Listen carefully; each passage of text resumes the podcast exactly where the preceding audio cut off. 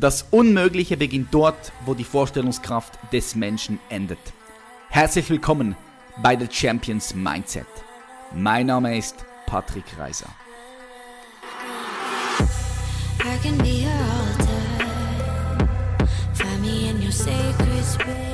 Ladies and Gentlemen, welcome back zu einer weiteren Podcast-Episode von The Champions Mindset. Richtig schön, dass du heute wieder eingeschaltet hast, ganz egal, wo immer du jetzt auch gerade bist. Ziemlich sicher wirst du nicht im Fitnessstudio sein, ziemlich sicher wirst du auch nicht groß unterwegs sein, sondern die Chance, dass du zu Hause bist, ist relativ hoch aufgrund der aktuellen Situation. So, ich bringe ein super spannendes Interview zu euch nach Hause und vielleicht hast du schon auf YouTube gesehen, denn dieses Video oder dieses Gespräch habe ich ebenfalls auch auf YouTube ausgestrahlt. Warum? Weil es sehr, sehr wichtig ist und ich so viele Menschen wie möglich damit erreichen möchte. Heißt, falls du das Video auf YouTube schon gesehen hast, dann äh, ja, kannst du gerne auch nochmal hören und wenn nicht, dann nicht. Aber falls du es noch nicht gesehen hast, dann ist jetzt der Zeitpunkt, um hier reinzuhören oder aber auch direkt auf YouTube zu gehen unter Patrick Reiser und dir das Interview äh, natürlich auch anzusehen, nicht nur anzuhören. Ich freue mich sehr, heute Marc Friedrich begrüßen zu dürfen. Marc Friedrich ist einer der Top-Wirtschaftsexperten im deutschsprachigen Raum. Er hat zusammen mit seinem Partner Matthias Weig mehrere Bücher geschrieben, beispielsweise das erfolgreichste Wirtschaftsbuch 2013, 2014 und ein Bestseller 2016 und 2017 hat er geschrieben. Und mit dem aktuellen Buch welches den Titel trägt Der größte Crash aller Zeiten, sagte auch ziemlich genau voraus, was jetzt gerade abgeht. Also auf der wirtschaftlichen Ebene. Und ich finde es darum so wichtig, dass ihr euch ein Bild machen könnt, dass jeder sich hier aus unserer Community ein Bild machen kann, wie es mit der Wirtschaft ausschauen könnte, in welche Richtung es gehen kann. Und warum ist es so wichtig? Es ist einfach darum so wichtig, dass wir mögliche Perspektiven sehen, wohin es gehen kann und wir uns dementsprechend auch vorbereiten dürfen. Das ist alles. Denn äh, es bringt nichts wegzuschauen. Äh, ich sage immer wieder, ja, wir dürfen unseren Fokus auf das legen, was wir wollen. Setz den Fokus niemals auf das, was du nicht willst, sondern immer auf das, was du willst. Und gleichzeitig dürfen wir aber die Augen nicht verschließen von den Dingen, die tatsächlich in unser Leben kommen könnten. Darum freue ich mich sehr, Marc Friedrich heute am Start zu haben. Er studierte Betriebswirtschaft oder Betriebswirt. Er lebte 2001 den Staatsbankrott der argentinischen Regierung und dessen ruinöse Folgen für das Land und seine Bürger aus nächster Nähe mit. Bereits in jungen Jahren sammelte er auf internationalem Parkett Arbeits- und Lebenserfahrung.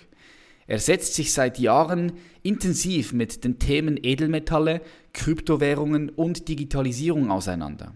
Gemeinsam mit seinem Kindergartenfreund Matthias Weig hält er seit einer Dekade Seminare und Fachvorträge zu den Themen EU, Euro, Industrie 4.0, Digitalisierung, Bitcoin und Kryptowährungen, also Blockchain und Dezentralisierung und Sachwertanlagen bei nationalen und internationalen Unternehmen, bei Verbänden und Stiftungen, auf Kongressen und Fachmessen rund um den Globus sowie an Universitäten und Fachhochschulen. Mark Friedrich ist ein großer Whisky-Liebhaber. Er empfiehlt ausgewählte Single Malts als Beimischung, sowohl zu einem ausgewogenen Depot als auch zu einer ausgewogenen, ausgewogenen Mahlzeit. Ladies and Gentlemen, ich freue mich auf ein super spannendes Gespräch und heiße ganz herzlich willkommen in der Show Mark Friedrich. Mark Friedrich von Friedrich und Weig Vermögensversicherung. Herzlich willkommen in der Show. Patrick, vielen Dank für die Einladung. Ich freue mich sehr. Ja, ich freue mich auch. Mega. Wirklich sehr, sehr cool, dass du heute hier bist und äh, deine Insights und Perspektiven mit unserer Community teilst. Denn ich denke, es gibt jetzt wirklich keinen besseren Zeitpunkt als jetzt gerade. Ja. Absolut, absolut. Wir erleben gerade wirklich eine Zeitenwende, wir erleben gerade Geschichte und ich meine, wie turbulent, wie spannend ist die Zeit, in der wir momentan leben. Es ist wirklich einfach nur noch krass. Ich finde es auch unglaublich spannend und ich beobachte diese ganzen Bewegungen auf verschiedenen Ebenen. Ich schaue mir natürlich die wirtschaftliche Ebene an, ich schaue mir die politische Ebene an, ich schaue mir die psychologische Ebene an, die kulturelle Ebene. Ähm, ich gucke mir die, die Ebene eines einzelnen Individuums an, was da gerade auch abgeht in der Psyche. Und hier haben wir den besten Mann für die ganze wirtschaftliche Perspektive. Wirklich, ich kann es ja nicht anders sagen. Du hast äh, mit deinem Partner äh, mehrere Bücher schon geschrieben. Ja? Das ja. erfolgreichste Wirtschaftsbuch 2013 ja. äh, hieß äh, oder heißt Der größte Raubzug der Geschichte. Dann genau. 2014 auch das erfolgreichste Wirtschaftsbuch Der Crash ist die Lösung, warum der finale Kollaps kommt und wie sie ihr Vermögen retten. Ja. Und dann noch zwei Bestseller, 2016 und 2017. Und mit dem aktuellen Buch hast du ja genau alles so vorhergesagt, was, was gerade jetzt geht. Der größte Crash aller Zeiten. Genau, weil du so gerade so schön gesagt hast, auch jeder Untertitel Wirtschaft, Politik und Gesellschaft, dass man praktisch immer ganzheitlich denkt und sich alles anschaut, weil alles spielt ja ineinander. Es sind ja sozusagen ähm, wie Zahnräder, die ineinander wirken. Und man kann nicht nur die Wirtschaft betrachten, sondern muss auch das Menschliche anschauen, die Gesellschaft, die Politik, weil alles ist dafür verantwortlich, alles hat Auswirkungen auf das andere. Und deswegen finde ich deinen ganzheitlichen Ansatz auch sehr stimmig und sehr gut, weil nur in eine Nische zu gucken, das bringt nichts. Und das ganze Puzzle zu erhalten, ne, braucht mhm. man auch alle Puzzleteile, ansonsten ist es unvollständig. Äh, ich finde es sehr, sehr, sehr wichtiger Punkt, den du ansprichst. Also ich, wir, wir coachen auch im Bereich Integral. Also wir, wir, wir schauen, genau. Ken Wilber, vielleicht sagt dir das was, integrale Theorie aus den verschiedenen Perspektiven. Das ist unglaublich wichtig, weil du kannst die eine Perspektive nicht auslassen, weil dann hast du einfach ein großes Puzzleteil, wie du selbst gesagt hast, nicht. So vielleicht ganz kurz für die Zuschauer und Zuschauerinnen, die jetzt hier einschalten und auch die Leute, die das Ganze auf dem Podcast mitverfolgen und jetzt zuhören, gib doch mal ganz kurz ein bisschen Kontext. Ähm, was machst du auch mit deinem Partner und vor allem, wie bist du dazu gekommen, dass du jetzt das machst, was du tust und so stark auch darin bist in dem, was du mhm. tust? Ja, ich denke mal, die, der, der, Beruf kommt ja immer von dem Wort Berufung. Und wahrscheinlich ist es wirklich meine Passion, meine Berufung, äh, Menschen aufzuklären. Das war schon seit jeher mein innigster Wunsch. Und schon als kleines Kind habe ich nachts dann immer vom Schlafengehen gebetet und habe gesagt, hey, ich möchte die Welt zu einem besseren Platz machen. Ja, ich bin, ich habe immer schon Ungerechtigkeit gehasst. Also wenn es gegen kleinere ging oder gegen Schwächere ging, habe ich mich immer eingemischt, auch wenn der Gegenüber größer war und wahrscheinlich mehr Muckis hatte wie du. Nein, Spaß beiseite. Aber es war mir immer ein Anliegen, sozusagen für die Schwachen äh, ein Wort äh, ähm, zu ergreifen und Zivilcourage zu zeigen und habe da, wie gesagt, mich mit jedem angelegt.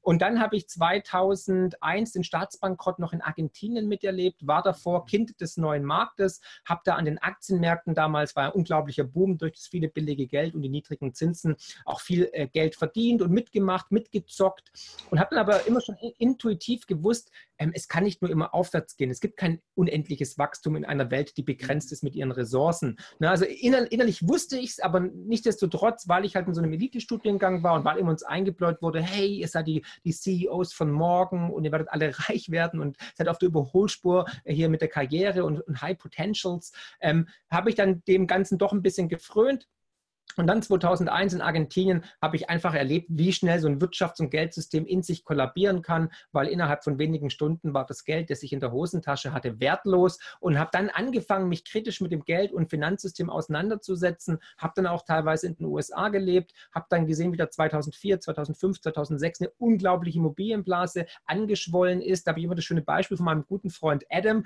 Grüße in, in den USA, Grüße nach Vermont, der kam damals frisch vom Studium und hat dann zu mir gesagt, hey Mark, we're going to a bank, I'm going to get a loan to buy a house. Und ich voll, hey, okay, habe gelacht, weil ich bin ja Schwabe, wie du hörst, ne?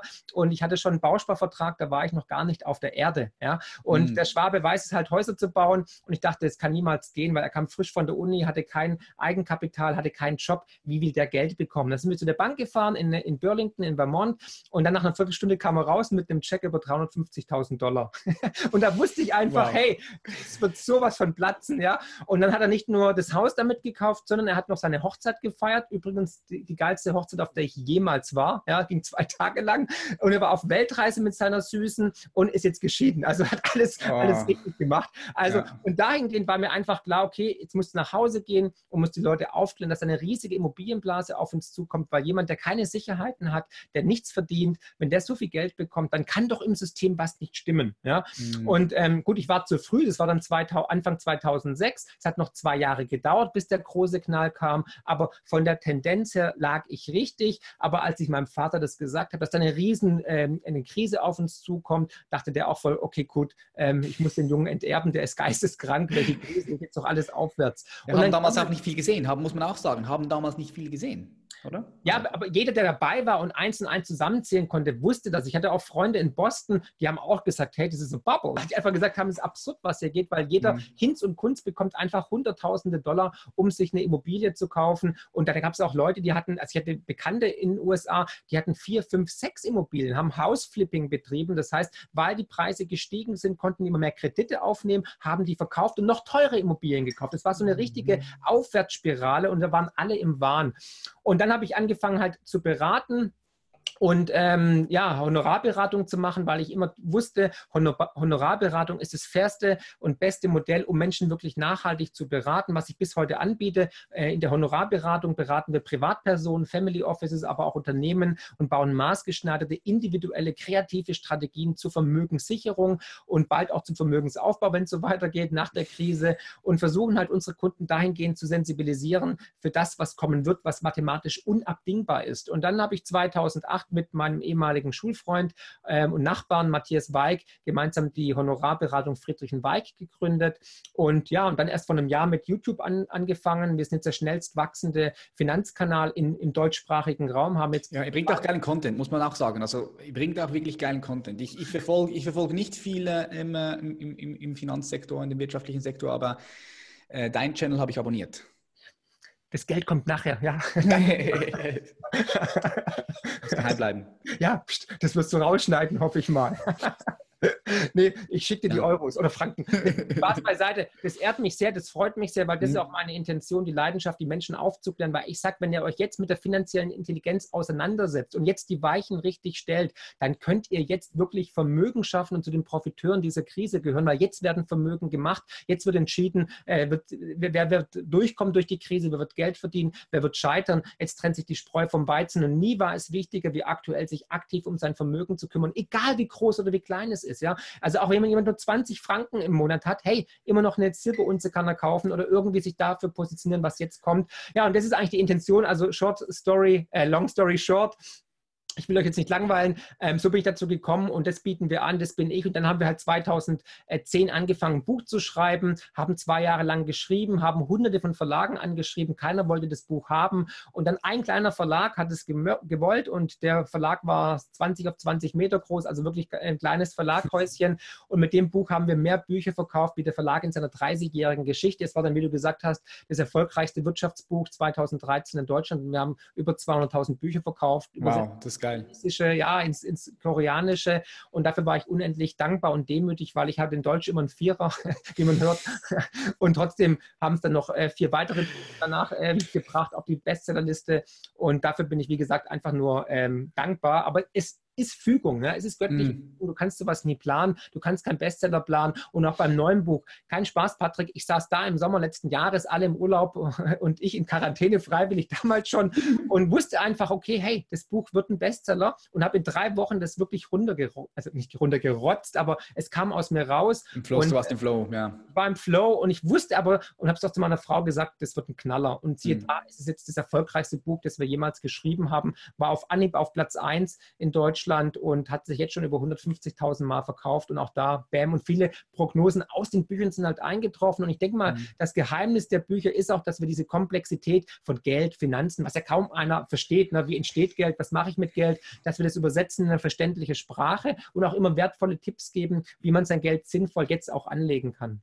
Hm, ja, also vielen herzlichen Dank, Marc, für den Kontext. Können wir alle uns ein bisschen was vorstellen, woher du kommst. Ich finde es richtig schön und äh, ich liebe, was du gesagt hast betreffend Berufung, dass du ja deiner Berufung folgst, deinem inneren Ruf folgst und jetzt das tust, was du heute tust. Auch, dass du früher im Deutsch eine 4 gehabt hast, oder hattest, als dich, als dich damals jemand gefragt hätte, oder wenn dich jemand gefragt hätte, du äh, schreibst irgendwann mal ein Buch, hättest du wahrscheinlich Nein gesagt, oder? Aber deinen inneren Ruf Genau, ja. Und das, da ist, das feiere ich, ja. Genau, da gibt es auch diese schöne, diese schöne äh, Story, dass ich vor einiger Zeit mal einen Vortrag gehalten habe und in der ersten Reihe saß ein älterer Herr, der hat die ganzen 60 Minuten, wo ich den Vortrag gehalten habe, den Kopf geschüttelt. Und ich dachte, okay, entweder ist er ein Banker, ja, oder er hasst mich einfach, ja. Und danach, nach dem Vortrag, kam er auf mich zu und ich dachte, oh weia, jetzt gibt es richtig einen Einlauf, ja. Und dann meint er, Herr, kennst mich nimmer? Ich bin's, dein Deutschlehrer. Und ich, ich bin knallrot geworden. Wow. Ich war sprachlos, auch das werde ich selten. Ja. Und dann hat er mir einfach erzählt, deine Aufsätze waren immer die schlimmsten, die haben gar keinen Sinn gemacht und alles falsch. Und naja, gut, also siehe da, es kann jedem Hoffnung geben, auch in diesen düsteren Zeiten, auch aus einem äh, schlechten Deutschschüler kann doch noch was werden. Also hier, ja. Thumbs up. 100 Prozent, kann ich unterschreiben.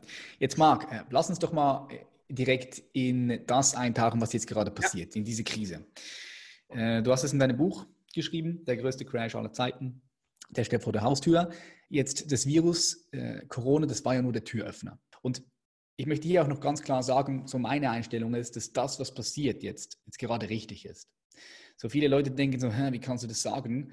Ähm, klar, es äh, sterben Leute an dem Virus und ganz viele Unternehmen wissen nicht, wie sie über die Runden kommen sollen. Das ist schrecklich, das ist schrecklich und die haben alle mein Mitgefühl. Aber ich glaube wirklich in der Tiefe, dass das, was jetzt ist, eine riesige Möglichkeit ist, eine riesige Chance ist, auch aufzuwachen, äh, bewusst zu werden und ähm, dieses System, was offensichtlich aus meiner Sicht, offensichtlich etwas aus dem Gleichgewicht geraten ist, jetzt äh, korrigieren kann oder, oder abgelöst wird von einem ja, sagen wir es mal so, ähm, einem System, was dem Menschen äh, mehr, mehr, mehr fördert, auch, auch wirklich wach zu sein und, und, und Freude und, und, und auch Liebe hierher auf die Straße zu bringen.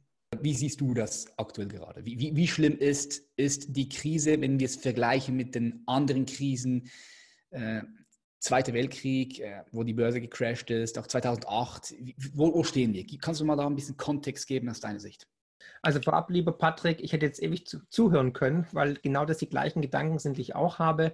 Das klingt sehr reif, ja, das spricht für eine Reife, dass du auch tiefer schaust, nicht nur oberflächlich schaust und die, ähm, ja, den Mammon da siehst, um was es jetzt geht, sondern ich habe es im Buch genauso geschrieben, um es kurz zusammenzufassen, habe ich gesagt, dass die kommende Krise eine Art Katalysator ist, eine Katharsis, die wir durchleben müssen, mhm. um uns auf eine neue Bewusstseinsstufe zu katapultieren, um zu erkennen, was ist falsch und was ist richtig, weil diese Systeme, in denen wir leben, ist unmenschlich ist undemokratisch, ist unfair, stärkt die Auseinanderdividierung der Menschen zwischen arm und reich, zwischen oben und unten und ist einfach falsch. Wer jetzt nicht bemerkt, dass wir im Hamsterrad drin sind und nie mm. wieder da rauskommen, dass es immer schlimmer wird, dass die Gesellschaft krank wird, dass die Menschen krank werden, auch körperlich krank werden, aber die auch Umwelt auch, ja, die Welt. Umwelt, seelisch, dass dieser mhm. Finanzkapitalismus die Welt ausbeutet, die Menschen ausbeutet, Kinderarbeit, Armut erzeugt und einen ganz kleinen Prozentteil in der Weltbevölkerung pervers reich werden lässt, aber die breite Masse immer weiter abbaut und ärmer wird, dem ist nicht zu helfen. Und genau das waren die letzten Jahre einfach wo wir gesehen haben, dass dieses Finanzsystem ungerecht ist und auch unmenschlich ist. Und deswegen bin ich ganz bei dir. Dieser Crash war notwendig und das Coronavirus ist lediglich der Auslöser und nicht der Grund. Also das Coronavirus ist die Nadel, die den Luftballon, diese Finanzmarktblasen zum Platzen bringt. Und jede Heilung geht einher mit Schmerzen. Und wir haben jetzt die größte Krise aller Zeiten. Ja, wir werden global eine Depression wahrscheinlich sehen. Wir werden global diese Krise haben, weil kein Land ist vor diesem Virus gefeit. Das kann man nicht an der Grenze abweisen wie Menschen. Ja, und dahingehend ähm, werden wir auch alle, sitzen wir alle im selben Boot. Und erstmalig müssen wir auch als als Menschheit zusammenarbeiten und zusammenrücken. Und Krisen sind wichtig, als, als, als, als, äh, um sich weiterzuentwickeln, weil der Mensch ja. lernt durch Scheitern. Und in der Vergangenheit war es immer so, dass diese Krisen wichtige ähm, Wendepunkte waren in der Entwicklung der Geschichte, um die Menschheit weiterzubringen. Wenn du jetzt Vergangenheit heranziehst, zum Beispiel der Zweite Weltkrieg war in Deutschland besonders schlimm. 90, 99 Prozent der Bevölkerung ähm, war, also 90 Prozent der, der Städte waren zerbombt. Die Menschen waren ganz unten. Viele Menschen haben ihr Leben lassen müssen auf allen Seiten, was schrecklich ist, aber nichtsdestotrotz ging es danach weiter. Die Menschen haben ihre Ärmel hochgekrempelt. Danach hatten wir den größten Wohlstandseffekt in der Geschichte der, der Bundesrepublik Deutschland, mhm. also in Deutschland und genauso auch in anderen Ländern. Oder die französische Revolution war der Vorreiter für die Demokratie, für Brüderlichkeit, für, für ähm, Gemeinsamkeit oder auch für, mhm. für, die industrielle Revolution 1815 in Großbritannien. Und auch da wurde dann praktisch viel Reichtum oder ähm, ja, Reichtum besser verteilt unter den armen Menschen und die Lebenserwartung wurde verlängert. Also dahingehend sind diese Krisenpunkte in der Geschichte der der Menschheit immer essentiell, immer wichtig. Und auch wenn es erstmal schlimm aussieht und es eine Erstverschlimmerung gibt, im Nachhinein werden wir im Rückspiegel zurückgucken. Wir beide werden sagen, Mensch, oder auch andere werden sagen, hey, der Patrick und der Marc, die hatten recht. Es war erst schlimm, aber so ist auch bei einem Knochenbruch. Wenn du dir irgendwas brichst, wenn du krank bist, es wird erst schlimmer, es tut höllisch weh, bevor es besser wird und bevor die Heilung eintritt. Und ich glaube tatsächlich, dass wir jetzt vor einer der größten ähm, ja, Zeitenwenden in der Geschichte der Menschheit stehen. Mhm, dass, wir, dass wir in den nächsten Jahren in ein goldenes Zeitalter eintreten und zwar nicht nur monetär und gesellschaftlich, sondern auch menschlich und spirituell. Ja, Weil wir haben, ich auch wir haben uns tatsächlich zu weit von dem entfernt, warum wir überhaupt hier sind. Die Menschlichkeit wurde aus dem System rausgenommen und wir haben nur noch funktioniert. Mhm. Maschinen. Ja, Maschinen. Wir sind eigentlich nur noch Sklaven gewesen. Leistungsmaschinen. Arbeitsbienen, mhm. Arbeitsbienen Arbeiter, äh, Ameisen die nur noch funktioniert haben. Aber ich meine, ganz ehrlich, guck raus nach Zürich, nach Stuttgart, nach Zug und Luzern. Die Menschen leben nicht mehr miteinander, sie leben nebeneinander und sterben an ähm, Diabetes, Herzinfarkt, Krebs und ähm, Depression und Burnout. Das sind alles moderne Krankheiten, die entwickelt worden sind oder entstanden sind durch diese falsche Lebensweise. Ich meine, schau dir an, was wir essen, wie hoch verarbeitet die Sachen sind, die wir essen. Schau dir an, wie lange wir sitzen. Wir bewegen uns kaum noch. Ich meine, das ist genau dein Thema. Und durch die Trägheit körperlich kommt auch die Trägheit hier oben. Ja, weil nur ein gesunder ähm, Geist kann in einem gesunden Körper leben und andersrum. Mhm. Und das fehlt uns komplett. Deswegen in meinem Buch, du wirst überrascht sein, sind genau diese Worte hinten am Ende des Buches, aber auch dann Sachen wie zum Beispiel, Leute, ernährt euch gesund, bewegt euch, nehmt nicht den Lift, lauft Treppe, ja, wo alle gesagt haben im Verlag, hey, sowas passt doch in kein Finanzbuch rein. Dann sage ich doch, weil ich ganzheitlich denke. Ja. ja. es gehört alles dazu. Der wichtigste Sachwert, den wir beide haben, du und ich, ist unser Körper, ist unsere Gesundheit. Ich würde, ich würde, ich Sachwert, ja, Sachwert, ja. Ansonsten, ansonsten würde ich sagen, das ist das Bewusstsein. Genau. Ja. Und diese Krise ist jetzt, wie gesagt, notwendig gewesen, weil wir einfach äh, auf der Überholspur gelebt haben. Wir haben die Welt ausgenutzt, wir haben die Umwelt wirklich kaputt gemacht, auf Teufel komm raus, mhm. nur damit ein paar wenige, dieser berühmte 1% immer reicher werden, immer mehr Geld verdienen und auf Kosten der breiten Masse die Füße auf den Tisch legt. Und diese Ungerechtigkeit kommt jetzt einfach zutage. Und die Natur, das sind immer Zyklen, versucht es immer auszugleichen. Ne? Und mhm. diese Zyklen beschreibe ich im Buch auch immer wieder es ist wie Tag und Nacht, es ist wie Leben und Tod, jung und alt. Ja, und so sind wir jetzt halt in einem Zyklus. Wir hatten jetzt eine unglaubliche Boomphase und jetzt gleicht sich wieder an in den Medien. Es möchte immer wieder sozusagen zum Ausgleich kommen. Und das ist das Gesetz des Universums. Und alles sind Zyklen. Und jetzt kommt halt der Zyklus, ein neuer Zyklus, der notwendig ist, der, das goldene Zeitalter, von dem ich ausgehe, wo wir als Menschen einfach erkennen, was ist falsch und was ist richtig. Das ist wie bei dem Film Matrix, blaue Pille oder rote Pille. Ja, wir können jetzt entscheiden, ja, genau. will ich weiter im Dauerschlaf leben oder will ich jetzt wirklich aufwachen und dieses Aufwachen kann natürlich erstmal wehtun, weil die Wahrheit tut weh. Wir werden viele Sachen in Zukunft erleben und hören, die wir nie für möglich gehalten hätten. Und dieses Aufwachen wird für große Verwerfungen sorgen, gesellschaftlich, politisch. Und es wird kein Stein auf dem anderen stehen bleiben. Deswegen sage ich auch, die ganze Vermögenspyramide, die Bewusstseinspyramide wird sich komplett umstülpen. Und wir stehen jetzt wirklich vor diesem Paradigmenwechsel, der gigantisch sein wird und der die ganze Welt erfassen wird. Mhm. Ja, ich denke, jetzt ist ein entscheidender Moment. Ich denke, es kann in so viele verschiedene Richtungen jetzt gehen. Und ich denke, gerade jetzt ist es wichtig, dass wir erstens solidarisch sind, ja, dass wir, ähm, ja, dass wir die richtigen Entscheidungen treffen, ähm, dass wir aus den Fehlern, die dieses ja. System mit sich gebracht hat oder auch immer noch drin hat, dass wir dort wirklich lernen und dann auch schnell vorwärts kommen. Äh, da würde ich aber gerne in einem zweiten Schritt auf, auf, auf das eingehen, auch Gerne. wie du das siehst aus was wir wirklich lernen können und wie wir aus dieser Krise als Individuum, aber auch als Kollektiv, als, als Kultur, als Land, als Welt wachsen können. Mich würde jetzt noch interessieren, wie das Ganze, ähm, wie das Ganze aufgebaut wurde. Diese, ich nenne es jetzt mal diese, diese Fehlerrate im System, die dann am Ende des Tages dazu führt, dass das Ganze wieder zusammenbricht. Einfach, dass du da vielleicht mal ein bisschen Kontext geben kannst aus deiner Perspektive. Weil jede, jede, also ich denke, die meisten wissen, okay, da ist sehr viel Geld im System und irgendwie kann das nicht mehr aufgehen. Aber beschreib doch du das mal mit deinen Worten verständlich, sodass jeder hier, der zuschaut oder zuhört, äh, diese Zusammenhänge sehen kann, besser verstehen kann. Ja. Also wir haben einfach, das Grundübel ist das Geldsystem. Wir haben Geld, das aus dem Nichts entsteht. Jede Bank, jede Notenbank, aber auch jede Privatbank, auch jede Kantonalbank kann aus dem Nichts Geld schaffen. Das ist natürlich magisch. Das ist sogenannte Fiat-Geld. Und jetzt eine Frage an dich. Kann man Schulden mit immer neuen Schulden bezahlen? Also wenn du zum Beispiel Schulden hast, 200.000 äh, Stutz, ne, weil du dir irgendwie eine Garage kaufen möchtest irgendwo und ähm, jetzt läuft es ganz schlecht, irgendwie Haus weg, Sicherheiten weg, kein Geld mehr, keine Einnahmen mehr, nichts mehr, ähm, Quarantäne, ja, kannst kein, kein Coaching mehr machen und so weiter und du gehst zur Bank und sagst, ich brauche nochmal 200.000 Stutz. Was sagen die? Oh, irgendwann ist es eine Frage der Zeit, wie sie sagen nein. Genau. Aber das machen wir gerade global. Wir wissen alle, zum Beispiel Italien ist bankrott. Nichtsdestotrotz kriegen die immer weiter Geld von Gläubigern, ja, auch in der EU vor allem. Und jetzt werden sogar über Corona-Bonds gesprochen. Aber mhm. ähm, es wird halt momentan versucht, die Mathematik zu überlisten, Schulden mit immer neuen Schulden zu bezahlen. Weltweit, global, ich habe es im Buch aufgezeigt, haben wir den höchsten Schuldenstand aller Zeiten. Ja, 322 Prozent zum BEP. Ja, also ähm, zum Bruttoinlandprodukt. Genau, also unglaubliche Summen, die sich angehäuft haben, sind 255 Billionen US-Dollar und die Welt produziert in einem Jahr gerade mal Waren und Dienstleistungen in der, in der Summe von around about 90 Billionen Dollar. Das heißt, wir sind mhm. dreimal mehr verschuldet, als die Welt überhaupt produziert in wirklichen Sachen und Dienstleistungen. Und diese Verschuldungsorgie hat angehalten und parallel haben die Notenbanken in den letzten 30 Jahren, egal ob Schweiz Nationalbank, ob die amerikanische Notenbank FED oder die europäische ähm, Notenbank EZB, immer nur eine Lösung gehabt, wenn es zu einer Krise Krise kam, nämlich Geldschleusen öffnen, Zinsen runter. Geld reinpumpen und Zinsen senken. Ich meine, ihr in der Schweiz könnt dafür ein bitteres Lied singen. Ihr habt schon seit Jahren Negativzinsen, minus 0,75 Prozent, aber auch in der EZB jetzt seit 2016 0 Prozent. Und das ist ein einmaliges, historisch einmaliges Notenbankexperiment. Noch nie waren die Zinsen so lange so niedrig und noch nie war so viel Geld im System. Die amerikanische Notenbank hat vor zwei Wochen gesagt, hey, Whatever It Takes 2.0. Wir machen jetzt unlimitiert Aufkäufe.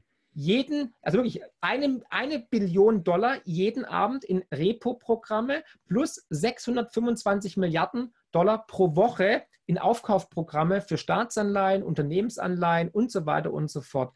Also die ganzen Bilanzen, wenn du dir anschaust, die sind auf einem historischen Hoch, obwohl wir, wie gesagt, die Finanzkrise 2008 hatten. Da siehst du, wie absurd es ist. Man versucht einfach die Probleme immer wieder mit dem gleichen Medikament zu heilen, obwohl das Medikament nicht anschlägt. Es hilft nicht. Und am freien Markt würdest du so ein Medikament vom Markt nehmen oder sogar verbieten, weil dieses Medikament hat ganz schlimme Nebenwirkungen, Kollateralschäden. Nämlich, wir haben ähm, weltweit immer mehr Menschen, die arm werden. Wir haben Staaten, die nicht mehr auf den grünen Zweig kommen.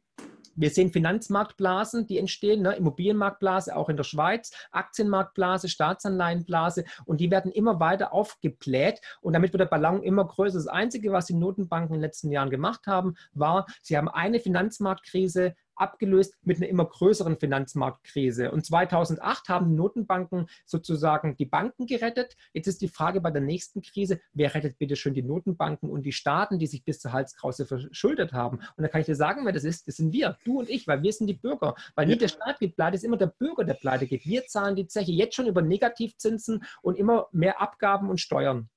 Mhm. Ich sehe den Punkt, ich, was ich mir immer, ich habe mir immer die folgende Frage gestellt, okay, wie hätte, hätte man das überhaupt verhindern können? Also hätte man jetzt vielleicht sagen müssen 2008, hey, weißt du was, wir lassen die Banken fallen, wir, wir, wir lassen das System jetzt einfach mal ganz natürlich fallen, sodass es sich natürlich wieder regenerieren kann. Aber so stopfen wir Medikamente rein und, und das wird immer größer. Also der Schmerz wird in dem Sinne immer größer. Der Patient ist tot. Der hat Krebs, der hat Krebs im Endstadium, weil dieses System wächst praktisch exponentiell. Ähm, die Schulden werden immer größer, es verdoppelt sich immer, man haut immer mehr ins System rein und alle wissen eigentlich, dass der Patient tot ist, aber keiner hatte den Mut, 2008 den Stecker zu ziehen. Und so versucht man einfach jetzt den Patienten künstlich am Leben zu erhalten, mhm. aber die Schmerzen werden immer größer für ihn. Nichtsdestotrotz hat man nicht den Mut, neue Wege zu gehen. Mhm. Und aus diesem Grund wird der kommende Crash der größte Crash aller Zeiten. Und auch wenn sie jetzt mit der unendlichen Liquidität sich nochmal Zeit erkaufen und die Börsenmärkte nochmal nach oben manipulieren, also in der Inflation diesen Melt-up produzieren und der Schweizer äh, äh Börsenmarkt bei 20, 30.000 Punkten stehen sollte, heißt es aber nicht, dass die Krise vorbei ist und dass die Grundprobleme gelöst worden sind. Ganz im Gegenteil, dann kommt halt der Crash noch wuchtiger mit noch mehr Kollateralschäden in einzelnen Jahren. Ich habe ganz klar gesagt, spätestens 2023 kommt dieses reinigende Gewitter, kommt dieser Crash und dann werden wir noch vor größeren Problemen stehen, weil wir seitdem nur volkswirtschaftliche Schadensmaximierung betrieben haben, weil wir die, die, die Latte sozusagen immer weiter nach oben justiert haben mhm. und der Aufprall immer heftiger wird. Mhm. Ja, ich denke, das ist eine gute Analogie mit der Latte. Genau, je höher, desto höher ist der Fall oder der Tiefe ist der Fall. Was denkst du denn, wie sich das Ganze jetzt entwickeln wird? Ich meine, wir sehen es jetzt, die ersten Billionen gehen raus. Helikoptergeld ist, ist glaube ich, schon in Amerika äh, raus. Teilweise hier in der Schweiz auch. Äh, Unternehmen konnten wirklich, also das ist jetzt in der Schweiz hier schon passiert. 20 Milliarden. Ja. ja, und das ist in der Schweiz, also ich bin, ich, ich, ich war erstaunt, wie das hier in der Schweiz funktioniert. Also du konntest. Hast du beantragt? Äh, ich nicht, aber ich kenne Leute, die das beantragt haben. Ich auch. Ich auch. Und ähm, es ist spannend, weil du musstest ein Formular ausfüllen. Ja. Du hast es eingeschickt der Bank und ich habe gehört, am nächsten Tag war das Geld auf dem Konto zinsfrei. Zinsfrei. Ja. Zinsfrei. Fünf Jahre hast du Zeit, um das zurückzubezahlen. Hm. Krass, ja. ne? Es war eine Seite, ich kann es dir nachher schicken, ich habe es auch von Kunden aus der Schweiz bekommen, die haben es ausgefüllt um 13 Uhr. 10 Prozent um, des Umsatzes vielleicht noch, das 10% genau. des Jahresumsatzes äh, vom letzten Jahr. Genau, und der eine Kunde hatte um 15 Uhr dann 500.000 Franken auf dem Konto. Zwei Stunden später, ohne, ohne irgendwie Kondition, irgendwas besprochen, einfach die Kohle wurde rübergeschoben. Ich habe andere Kunden, die haben 300.000 Stutz bekommen, absurd, ja. Aber diese 20 Milliarden Notfallprogramm der Schweizer Regierung zeigt aber auch auf, wie desperat die Situation natürlich ist. Ne? Aber ja, money for free eigentlich. Ne? Also jetzt haben wir Helikoptergeld in den USA, in Hongkong haben wir es schon richtig. Da wird wirklich an jeden Steuerzahler werden 1200 Dollar verschenkt.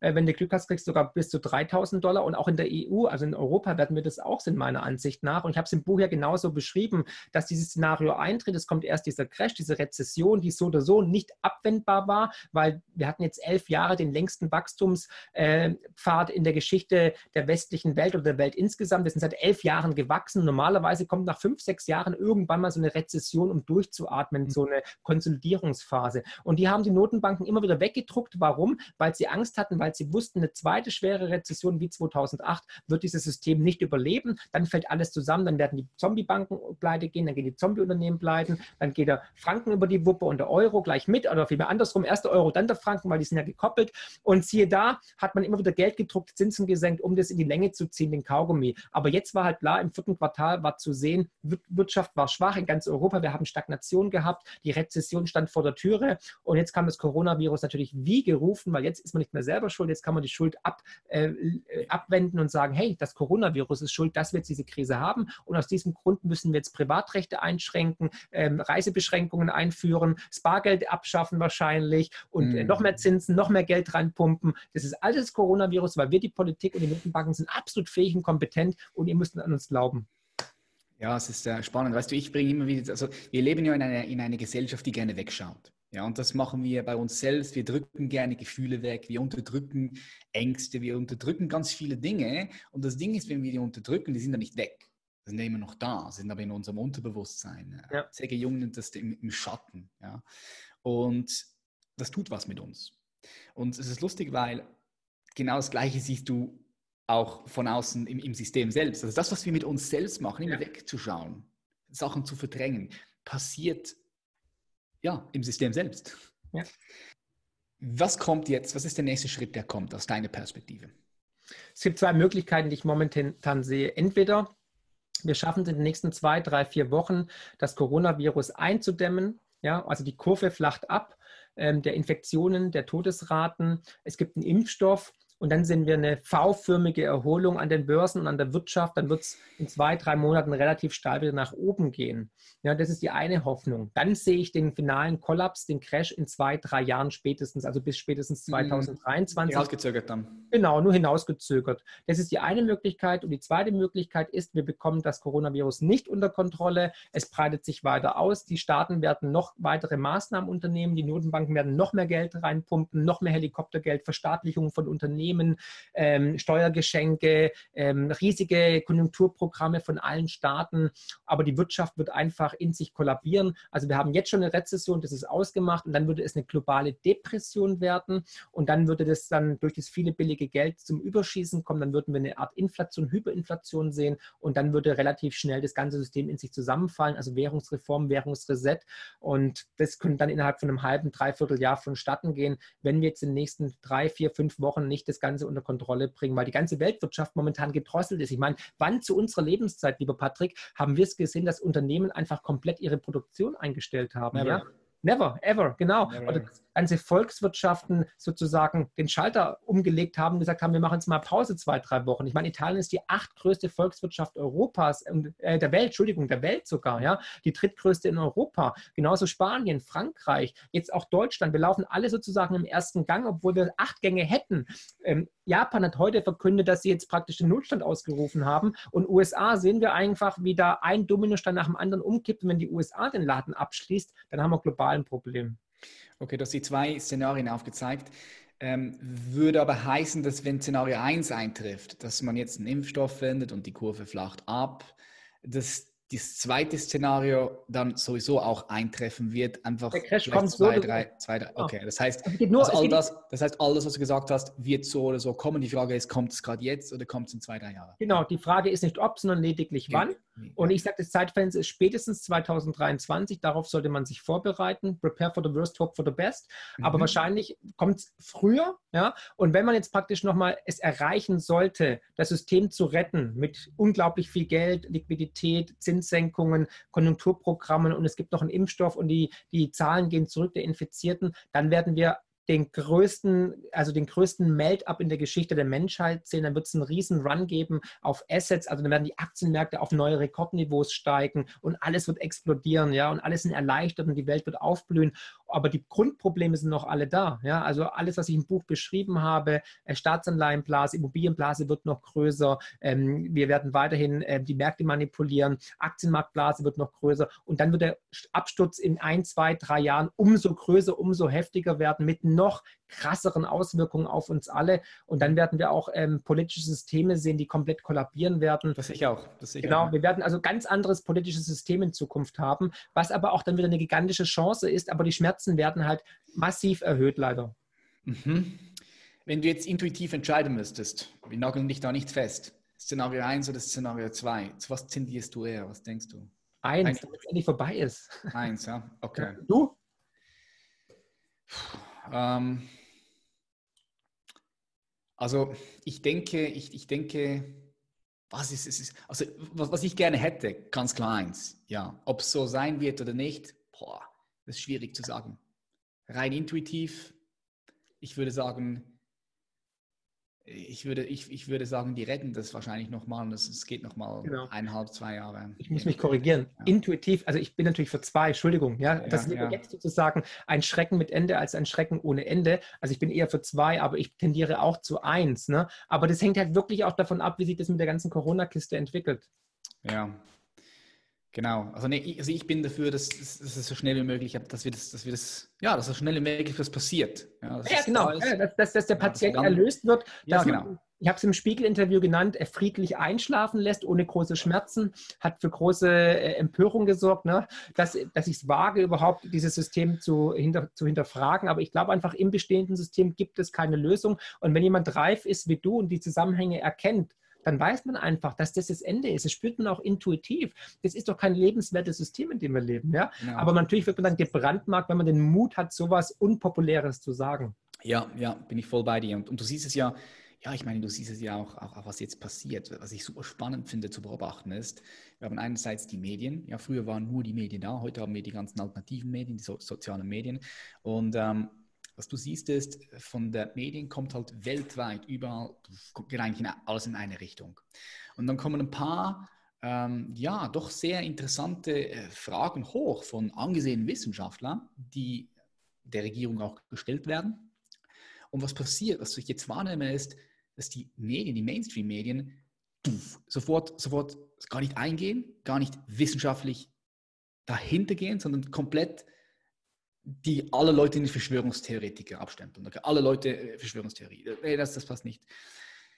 Und das ist, das ist jetzt spannend, weil es gab es das allererste Mal, dass nicht nur von, von, von oben nach unten Sachen kommen, Informationen kommen, sondern eben von unten auch genau. äh, rein. Ganz ehrlich gesagt finde ich diese Entwicklung sehr gefährlich. Ich finde diese Entwicklung sehr gefährlich, dass Mainstream-Medien einfach komplett zumachen. Ja. Äh, ist gefährlich. Ja, da bin ich ganz bei dir, weil ähm, sobald man eine unpopuläre Meinung hat oder eine, die gegen den Mainstream geht, ist, wird man dann gleich stigmatisiert, diffamiert und ähm, in der Ersetzungsstrategie unglaubwürdig gemacht, nach dem Motto, den stecken wir in der Schublade, das ist ein Spinner, das ist ein äh, Verschwörungstheoretiker oder ein Populist, was man gerne so verwendet, äh, ohne Gegenargumente. Und das habe ich natürlich auch erfahren, sobald es keine Gegenargumente gibt, wird man sofort persönlich angegriffen oder versucht ähm, irgendwie zu ähm, ja, stigmatisieren, möchte ich jetzt mal nennen. Ja? Also wie die Stasi halt mit der Zersetzungsstrategie den Leuten zu suggerieren, der hat gar keine Ahnung, der ist unseriös, glaubt dem nicht. Aber dann fehlen zumeist die Gegenargumente. Und das sehe ich auch, wie gesagt, in allen Interviews wieder. Wenn ich beim letzten Spiegel-Interview die Kommentare unten lese, da denke ich auch wirklich, Mann, oh Mann, hey, krass, ähm, wie die Leute teilweise ticken. Also wirklich Hass teilweise. Die kennen mich nicht, ich kenne die nicht, aber wirklich persönlich ja. Hass, weil ich es wage, an den Grundfesten dieses Systems zu rütteln, in dem sie sich so schön eingenistet haben. Aber hey, Leben ist Wandel. Äh, face it, ja. Und wer halt diese Realität nicht anerkennt, dem wird es irgendwann auf die Füße fallen. Dann wird es mhm. besonders schwer für die sein, wenn hier der Wandel kommt. Und der Wandel kommt, ist so sicher wie das Arm der Kirche. Und es ist wie, eine, wie ein Tsunami, kann man es ungefähr nennen. Und ich kann entweder auf dieser ähm, Welle der Veränderung surfen oder ich werde von ihr erschlagen, so bitter es ist. Aber das ist nun mal das Leben. Und es bleibt nichts, wie es ist. Und jedem Anfang wohnt ein Zauber inne. Ja? Also man kann auch was Schönes sehen, auch wenn es erstmal negativ aussieht. In jedem Schlechten ist auch was Gutes, Yin und Yang. Und wenn irgendwo Klar. eine Tür zugeht, geht woanders eine Türe auf. Und die Menschheit hatte schon so viele Krisen und jeder persönlich hatte schon Krisen. Du hattest Krisen, ich hatte Krisen. Und da hatten wir doch den größten Lerneffekt. Und wenn wir beide zurückschauen, wann haben wir am meisten gelernt? In den Krisen. Deine, als sich deine erste Freundin betrogen hat oder keine Ahnung, erster Geschäftspartner oder wo du zum ersten Mal irgendwie ein Gewicht nicht hochbekommen hast oder whatever. Ich weiß es nicht. Ja? Ähm, da hast du gemerkt, okay, jetzt bin ich an der Grenze, jetzt bin ich in der Krise und da habe ich auch einen großen Lerneffekt und das bringt uns weiter. Und deswegen sollten wir jede Krise eigentlich dankbar annehmen und umarmen, auch wenn es erstmal in dem Moment scheiße aussieht. Man denkt, okay, jetzt bricht alles zusammen, es geht immer weiter und die Tage kennen wir auch, wo wir denken, okay, das war's, der Boden an den Füßen wurde weggezogen, ich sehe kein, keine Perspektive mehr, jetzt kann ich mich gleich von der Brücke runterstürzen. Mhm. Nein, Leute, schlafen Nacht drüber, am nächsten Tag sieht die Welt schon wieder anders aus und wir Menschen, Menschen haben schon so viele Krisen bestanden und wenn wir dieses Mal wirklich zusammenrücken und zusammenhalten und wie du und ich Brüder im Geiste sind und an uns glauben, hey, ich bin mega bullish für die Menschen und für die Menschheit, dann werden wir diese Krise nicht nur meistern, sondern wir werden sie sogar nützen, um wirklich dieses goldene Zeitalter, eine wirklich wunderschöne Zukunft zu gestalten, die für uns Menschen ähm, mehr bringt als jemals zuvor, weil es ist genug da, wir können genug Wohlstand erzeugen für alle und nicht nur für ein paar wenige. Ja, du sprichst mir ja aus dem Herzen heraus, aus der Seele heraus, weil am Ende des Tages ist wie, wie, eigentlich, eigentlich ist hier Leben ist pure Fülle. Aber leider äh, driften doch sehr viele Menschen in äh, den Zustand von Mangel ein. Ja, aus ganz vielen verschiedenen Gründen. Ja. Ich, ich behaupte, wenn du wirklich zu der Wurzel gehst, zum Ursprung, dann liegt es immer daran, dass wir in der Tiefe vergessen haben, wer wir wirklich sind. Ja. Um, das, um das geht so. Weil wir in der Tiefe vergessen haben, wer wir wirklich sind, äh, kommt Mangel hoch, kommt Getrenntheit hoch, kommen all diese verschiedenen Ängste. Neid, Missgunst. Neid und all ja, das kommt Todzünden, ja, weil wir auch keine Zeit mehr haben, Patrick. Vielleicht sollten wir diese Krise, vielleicht ist es ein Warnruf sogar, ein Warnruf der, der Welt oder weiß es ich von was, nennt es Gott, ja, ähm, zu sagen, hey Leute, besinnt euch mal, geht mal den Müßiggang nach. Wer seid ihr? Was wollt ihr? Vielleicht habt ihr jetzt die Möglichkeit, mal zu überlegen, will ich den Job, den ich gerade habe, überhaupt erledigen oder will ich den machen? Erfüllt er mich? Ist es mhm. meine Berufung? Oder hey, ist der Partner überhaupt der Richtige, der hier in meinem Wohnzimmer sitzt? Ja, ich meine, ja, aber das ist wichtig, diese Katharsis. Und da, da werden bittere Wahrheiten wahrscheinlich hochkommen und ausgesprochen werden. Aber früher in Griechenland zum Beispiel, da war Müßiggang, es war Kultur und da wurden Gedichte, da wurde Demokratie erfunden, Gedichte Gedichte geschrieben, Prosa entwickelt. Und ich glaube nicht, dass Schiller zwischen zwei Shops an der Tankstelle oder an der Kutschentankstelle und am Gasthaus irgendwie noch irgendwie die Glocke geschrieben hat. Ja, solche Sachen können nur kommen oder Kreativität kann nur entstehen, wenn man die Zeit dafür hat und die Muse. Und so ist es auch bei mir gewesen mit den Büchern. Ja, wenn ich Bock hatte, dann habe ich geschrieben, da kommt es wie ein Flow aus mir raus. Aber dann muss ich auch das richtige Mindset dazu haben und die richtige Umgebung und die richtigen Leute. Und ich glaube, deswegen haben die Menschen auch vielleicht Angst vor dem, was jetzt gerade passiert, nämlich dieses diese Lehre. Ich meine, klar, die meisten werden sich zupumpen mit Netflix-Serien und irgendwie ablenken und so und online bestellen. Aber eigentlich sollte man sagen, hey, nützt die Zeit und macht euch Gedanken, was wollt ihr, was wollt ihr wirklich im Leben erreichen und was sollen wir als Menschheit er ereilen. Und vielleicht wäre es auch mal gut, wenn man dann noch ein paar Tage Stromausfall hätten, wer weiß. Ja, definitiv. Also ich sehe das auch so. Ich sage immer wieder auch auf Instagram, sage ich. Spaß. so, so, jetzt ist der perfekte Zeitpunkt, um wirklich mal nach innen zu gehen, ja, um, genau. um, um, um dich mit Fragen zu beschäftigen, hey, was muss ich leben, um am Ende in Ruhe sterben zu können? Um was geht es hier wirklich? Wer bin ich? Warum bin ich hier? Und so weiter und so fort. Das sind jetzt die perfekten Momente. Und wenn du jetzt gerade wieder wegläufst und wegrennst, jetzt, obwohl du die Zeit hast und dich flüchtest in was auch immer, ähm, dann lade ich dich ganz herzlich dazu ein, komm voll und ganz hier an, zu dir. Ja. Ja. Ähm, schaltet jetzt ab und macht das Ding aus, schmeißt aus dem Fenster zwei Wochen lang Detox, äh, digitale Detox. Nein, Spaß beiseite. Ich sage auch immer eins, bei vielen Vorträgen sage ich immer, hey, ihr müsst jeden Tag so leben, als ob es der letzte ist. Ne? Das hört man immer wieder. Aber überlegt euch mal, ihr liegt auf dem Sterbebett. Hm. Ja? An was denkt ihr dann? Ihr denkt bestimmt nicht dran irgendwie, boah, wie geil es bei meiner Arbeit jeden Tag war, ja, oder welches Auto bin ich gefahren, wie viel Aktien ich hatte, wie viel ich gezockt habe an der Switch oder so, ja. Sondern ihr denkt an Sachen wie zum Beispiel, dieses magische Interview zwischen Patrick und Marc. Nein, Spaß beiseite. Denkt zum Beispiel, keine Ahnung, an den ersten Sex, an den Kuss, an die große Liebe, mhm. an die Geburt der Kinder, an wunderschöne Urlaube, Naturerfahrungen und so weiter. Das ist, was wirklich zählt. Das ist, was ihr mitnehmt. Alles andere ist Mammon. Das lasst ihr zurück, ja. Mhm. Wie der mhm. Schwabe so sagt, das Leichenhemd hat keine Taschen. Ich kann kein Porsche mitnehmen, kein Geld, kein Gold, nichts, ja. Sondern ich kann Erfahrungen und Erfüllungen und Erkenntnisse mitnehmen. Und jetzt sind wir schon fast philosophisch, ja, ich weiß nicht, ob du an Reinkarnation glaubst oder so, ja, aber daran glaube ich halt, dass wir nur das mitnehmen können, was die Seele und das Herz berührt hat. Sagen wir es mal so, und das ist auch wissenschaftlich erwiesen. Also alles, alles was auf dein Bewusstsein trifft, ist gespeichert. Mhm. Ja. Und wenn wir davon ausgehen, das Bewusstsein der Grund ist oder die Urgrund von all dem, was ist, nenn es Gott, nenn es Bewusstsein, nenn es Universum, nenn es Leben, was auch immer, dann definitiv bleibt alles hier bestehen. Es ist das Gleiche, ich bringe mir das Beispiel, so ich schenke hier Tee ein. Ja. Und wenn ich den Tee jetzt draußen hinstelle, wenn es hier minus 10 Grad ist, was passiert mit dem Tee? Friert ein. Er friert ein. Ist das Wasser, ist das Wasser, ist der Tee immer noch da? Ja, und dann, wenn ich das Eis in die Wüste stelle und dort ist 45 Grad, was passiert mit dem, mit dem Eis, mit dem Wasser? Schmilzt. Und dann? Verdunstet es irgendwann. Ja, und ist, ist das Wasser immer noch da? Ja, klar. In der Atmosphäre. Da. Ja, ja, genau. Ein Kreislauf. Es ist ein Kreislauf. Ja, der Kreis ist ein Kreislauf, genau. Und der Punkt ist, und das ist wirklich wichtig, dass wir das hier verstehen. In der Quantenphysik, die Physik, also die Wissenschaft geht ganz klar davon aus, ähm, dass der Materialismus, wir am Ende des Materialismus. Also das Mater die Wissenschaft verabschiedet sich vom Materialismus. Sie gehen immer mehr und mehr davon aus, und es ist, wie, wie, gesagt, teilweise auch schon bewiesen mit, mit der Quantenphysik, dass die Materie, dass, dass es nicht von der Materie ausgeht, sondern dass der Geist, Bewusstsein, nenn es was du willst, der Ursprung von allem ist.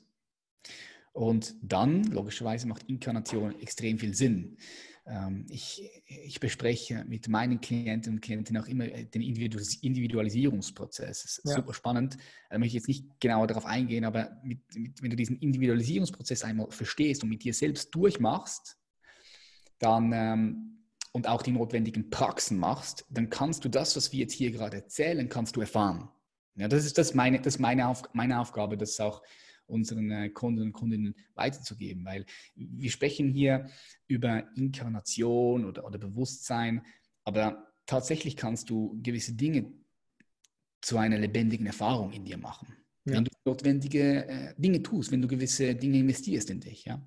Ja, und die Menschheit, die durstet ja danach. Warum war in den letzten Jahren es so wichtig für viele Menschen? Weil es gab so einen Run und so einen Boom in Bezug auf ähm, Selbstkennenlernen, ähm, ähm, Spiritualität, ähm, Persönlichkeitstraining und so weiter, weil die Menschen merken, da fehlt irgendwas. Also mhm. da fehlt ein Puzzleteil, das mich erfüllt. Dieses spirituelle, geistige, wer bin ich, wo bin ich, Yoga, Meditieren etc. pp. Das kommt nicht von ungefähr, sondern weil die Menschen immer den Ausgleich suchen. Ne? Das ja. sind diese Zyklen, die den Ausgleich suchen und die Natur, die sagt, hey, ihr müsst euch wieder den Medien anpassen, weil wir uns zu weit von dem entfernt haben und dann kommt es wieder irgendwann runter und vielleicht ist diese Krise tatsächlich das notwendige Gewitter, reinigende Gewitter, um diesen Ausgleich wieder herzustellen, damit wir wieder im, im Lot sind und im Gleichgewicht sind. Und das klingt natürlich jetzt auf der einen Seite zynisch, weil die, die, die menschlichen Dramen, die sich da abspielen, sind natürlich verheerend, um Gottes Willen, mhm. ja. Aber ähm, that's life und das muss man halt einfach anerkennen. Wir alle werden sterben, hey, ja, und ähm, der eine so, der andere so. Und natürlich, klar, ich weiß, es sind Großeltern von irgendwelchen Leuten und auch ich habe Corona-Fälle im Bekanntenkreis und es ist nicht angenehm, aber es gehört halt zum Leben dazu. Das Leben ist ein Risiko. Jeden Tag gehe ich das Gefahr ein, irgendwie vom Auto überfahren zu werden oder einfach zu sterben, weil die Zeit ist limitiert und das Wertvollste, was wir haben, ist unsere Zeit, unsere Lebenszeit. Die ist unbezahlbar und die ist endlich. Hm, ja, alles, was du im Leben machst, ist mit Risiko verbunden. Alles, was du nicht tust, ist es auch. Ja, 100 Genau. Und du wirst und, sterben. Ja. ja Beschäftige genau. dich lieber jetzt schon damit, weil äh, jetzt hast du die Möglichkeit, ja, auch, auch ich sage es jetzt wirklich so, auch deinen Tod zu erforschen, ja, mit Meditation, mit, äh, indem du dein Bewusstsein veränderst und gewisse Bewusstseinszustände hervorhebst, hervor, äh, auf eine ja. ganz natürliche Art und Weise. Du kannst da damit kannst du dich beschäftigen, ja, anstatt das Ganze einfach wegzudrücken, was hier in der westlichen Gesellschaft gemacht wird. Geh mal nach Indien oder auch, auch nach Asien. Die gehen ganz anders um mit dem Tod. Ja? ja. Der Tod gehört zum Leben dazu. Und ich sage halt auch immer wieder, stell dir vor, es gäbe keinen Tod. Wir würden hier sitzen für sieben Millionen Jahre. So, der Tod ist auch eine ähm, Befreiung von Form. Und das ist wichtig. Ohne den Tod da möchte ich dir einfach hier äh, auch die Frage in den Raum werfen, was wäre das Leben wert ohne der Tod? Es wäre natürlich inflationär. Ne? Also wir hätten keinen Wert.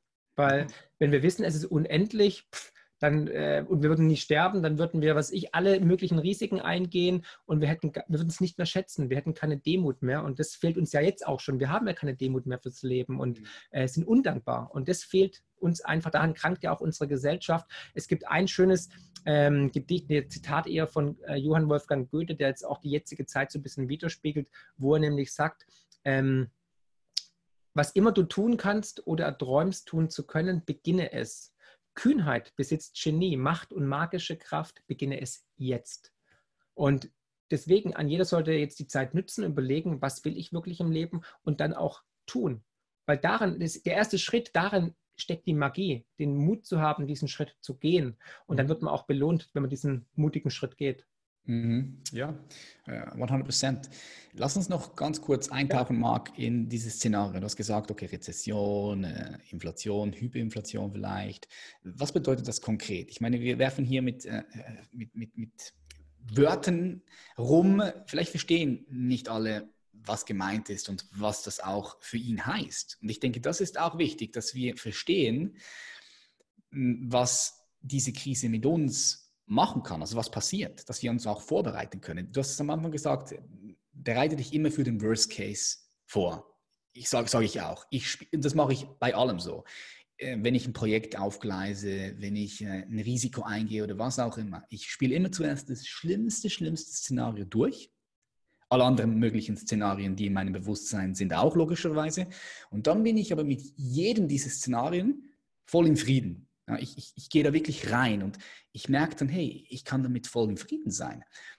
Und dann gehe ich aber gleichzeitig für dieses Szenario, was ich finde, was am richtigsten ist, für, für mich und für das große Ganze. Und dafür setze ich mich ein und danach handle ich auch. Aber ja, klar, klar bin ich auch bereit, oder vorbereitet für alle anderen Szenarien. Darum lass uns mal ganz kurz durchspielen.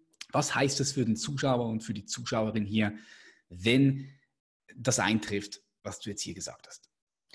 Ja, also wenn es eine Depression kommt, dann heißt es natürlich die Arbeitslosenzahlen werden stark steigen, die Börsen werden in den Keller abrutschen oder abstürzen. Wir werden unglaubliche Konjunkturprogramme sehen von Staatsseite aus. Wir werden sehen, dass die Notenbanken noch mehr Geld drucken wie jemals zuvor. Dann wird es in der Inflation, Hyperinflation enden. Das heißt, äh, unsere Kaufkraft unseres Geldes wird immer niedriger, die Preise werden steigen und dann hätten wir irgendwann den, den Währungsreform, die, ähm, die Rezession, äh, die, Entschuldigung, den Währungsreform, den, den Euro-Kollaps oder den Kollaps des des, ungedeckten Papiergeldsystems.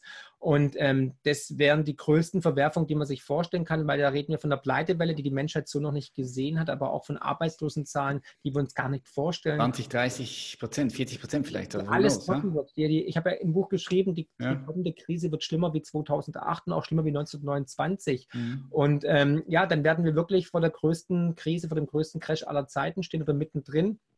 Mit großen Verwerfungen und äh, nichts wird mehr so sein wie zuvor. Ich bin mir sicher, wir werden jetzt schon auch durch dieses Coronavirus in einer komplett neuen Welt aufwachen. Wir werden ja. anders reisen, anders einkaufen gehen, anders leben, anders konsumieren, anders bezahlen und ähm, wir werden auch anders miteinander umgehen. Ja, also ähm, positiv wie negativ. Das hat immer zwei Seiten. Und dahingehend sollte man sich einfach auf dieses Szenario vorbereiten, dass man jetzt versucht, sein Vermögen zu schützen in Wertspeicher, die durch die Natur limitiert sind, äh, zu überlegen, ist mein Portfolio gut strukturiert? Bin ich genug diversifiziert? Kann ich es hinnehmen, wenn jetzt die Währung um 30, 50, 70, 90 Prozent sich vielleicht entwerten sollte oder wenn eine Währungsreform kommt? Wie stehe ich danach? Da habe ich Puffer um dann neues Stadtkapital zu haben für die Zeit danach, die kommen wird natürlich. Ja? Wie bin ich strukturiert, wie bin ich diversifiziert? All diese Fragen kann man jetzt noch beantworten, weil das Zeitfenster wird meiner Ansicht nach nicht größer. Wie gesagt, maximal drei Jahre noch, aber so wie es aussieht, geht es gerade alles ein bisschen schneller wie erwartet und dahingehend würde ich mich jetzt schon auf ein Szenario vorbereiten, dass ich sage, spätestens bis Ende des Jahres bin ich dann vorbereitet und kann mich auf alles äh, einstellen. Mhm. Mich nimmt Wunder, Marc, wenn wir jetzt über Vermögensversicherung oder Vermögenssicherung sprechen oder auch Investitionen. Was ist deiner Meinung nach, was, was ist deiner Meinung nach so die beste Investition? Also, also ich, ich, ich, kann dir sagen, ich kann dir vielleicht noch sagen, wie, wie ich das sehe. Ja, gerne. Dann bin ich gespannt, was du dazu sagst. Also ich denke, im Allgemeinen, die beste Investition ist immer in dich selbst. Also in, in Ausbildung, in Weiterbildung, was das wirklich bleibt. Weil egal welche Krise kommt, das bleibt dir, das nimmst du mit. Also eine Investition in, in deinen inneren Frieden, in, in, in Know-how, in, in, was auch immer, in Fähigkeiten. Ja.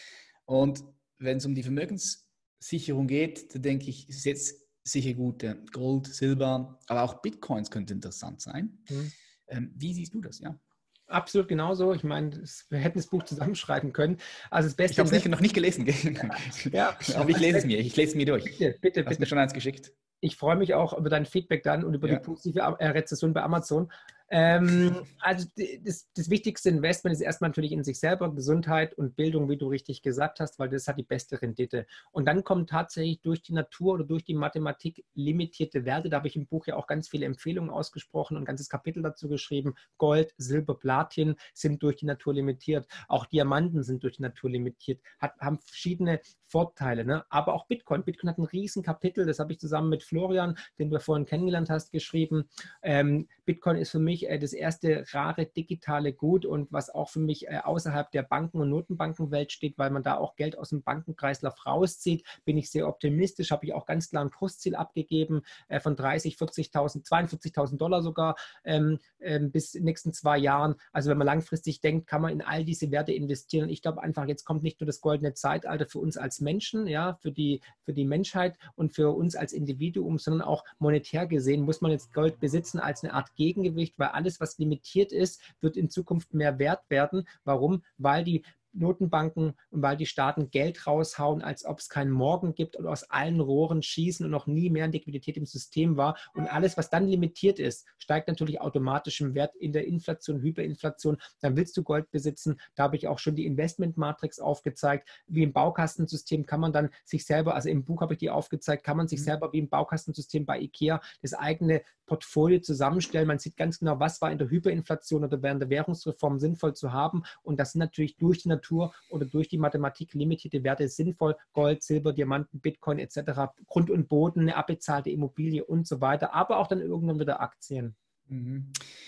Ja, bei, bei, Bitcoin, bei Bitcoin sehe ich halt beide, ich sehe so beide Möglichkeiten. Also ich sehe ein enormes Potenzial in, in, in Bitcoins oder allgemein auch in Krypto, klar, also in Blockchain, in die Technologie.